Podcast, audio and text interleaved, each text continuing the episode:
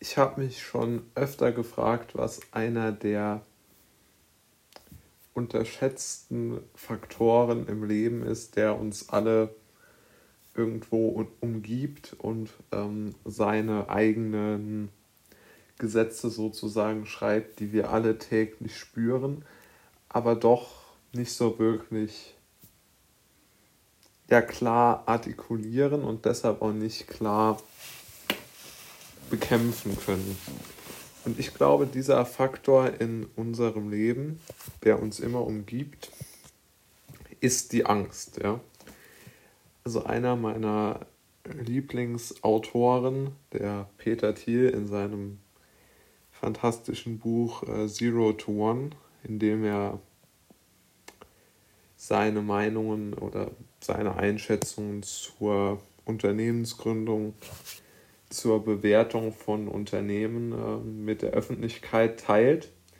Dort hat er auch einen sehr, sehr guten Punkt, nämlich den, dass wir viel, viel mehr darüber nachdenken sollten, was uns umgibt und wie wir darauf ähm, reagieren sollen und wie wir damit leben sollen. Und der Punkt ist wirklich, wirklich interessant.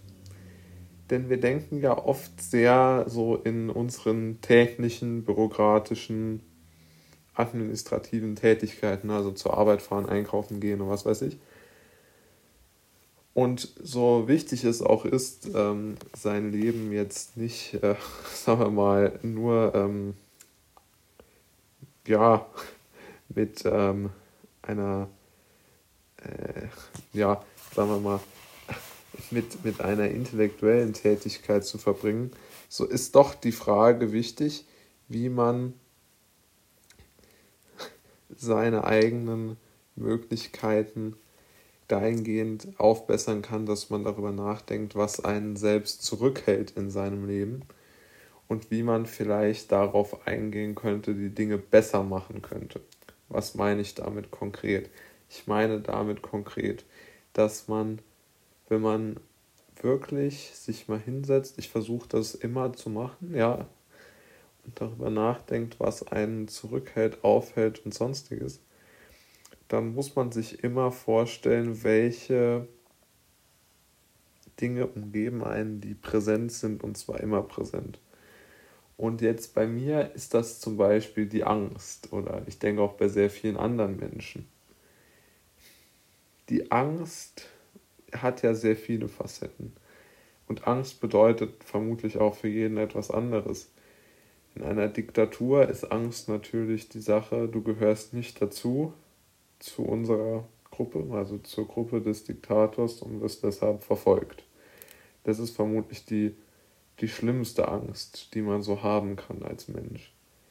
Dann die zweite Angst ähm, ist, dass man sagt, okay, die, ähm, die, die wirtschaftliche Situation. Und ich glaube, Geld ist sehr, sehr eng verbunden mit Angst. Also ich glaube, eine der Hauptfaktoren, die Angst hervorlösen, äh, hervorrufen in unserer heutigen Gesellschaft, ist ja die Existenzangst. Da steckt ja das Wort Angst schon mit drin. Und diese Existenzangst, die ist ja per Definition nur auf die auf das Wort Angst eigentlich zu begrenzen, denn um was soll man auch sich sonst fürchten als um seine Existenz?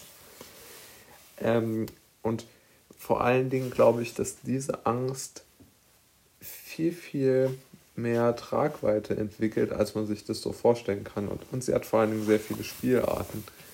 Denn man kann Existenzangst sowohl nach unten als auch nach oben haben, beziehungsweise von Plus nach Minus. Ja? Was meine ich damit?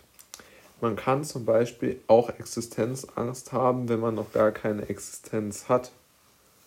Wenn man zum Beispiel die Angst hat, niemals, weiß ich nicht, gibt ja viele Möglichkeiten, ähm, niemals eine Frau zu finden, die man heiraten kann. Oder niemals ein, ein, äh, ein, ein, ein finanziell wohlbestaltetes Leben führen zu können.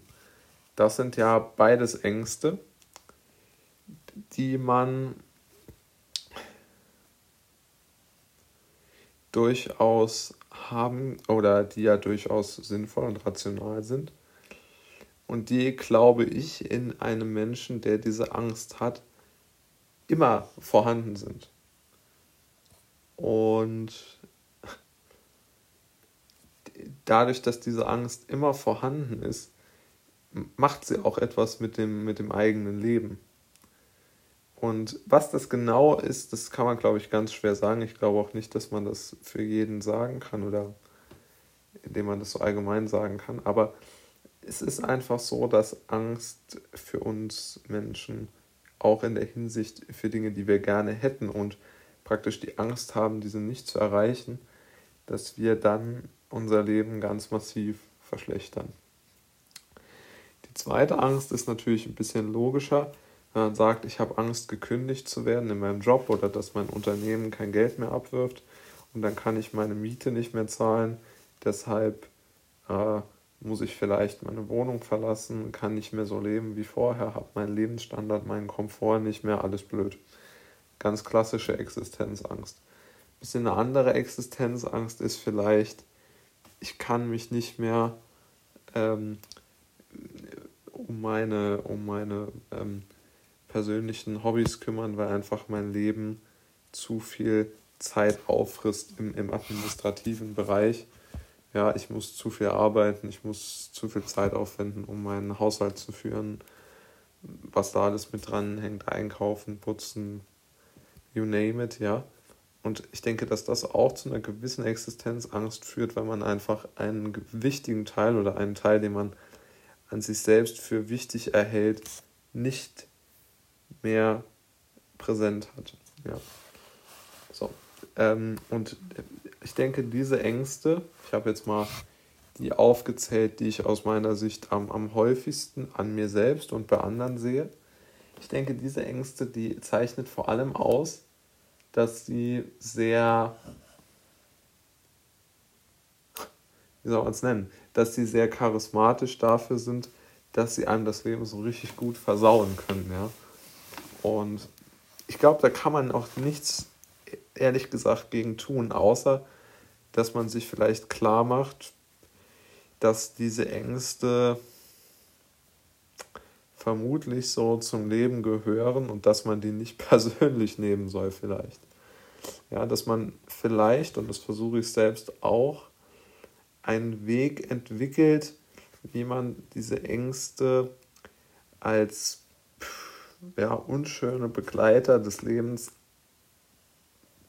sieht und, und versucht, sie nicht auf sich selbst zu beziehen. Ja? Also keine persönliche Angst zu empfinden, sondern eher so eine Art rationale Angst. Das ist eigentlich ein ganz interessanter Gedanke, zumindest wie ich finde, den ich doch äh, teilen wollte.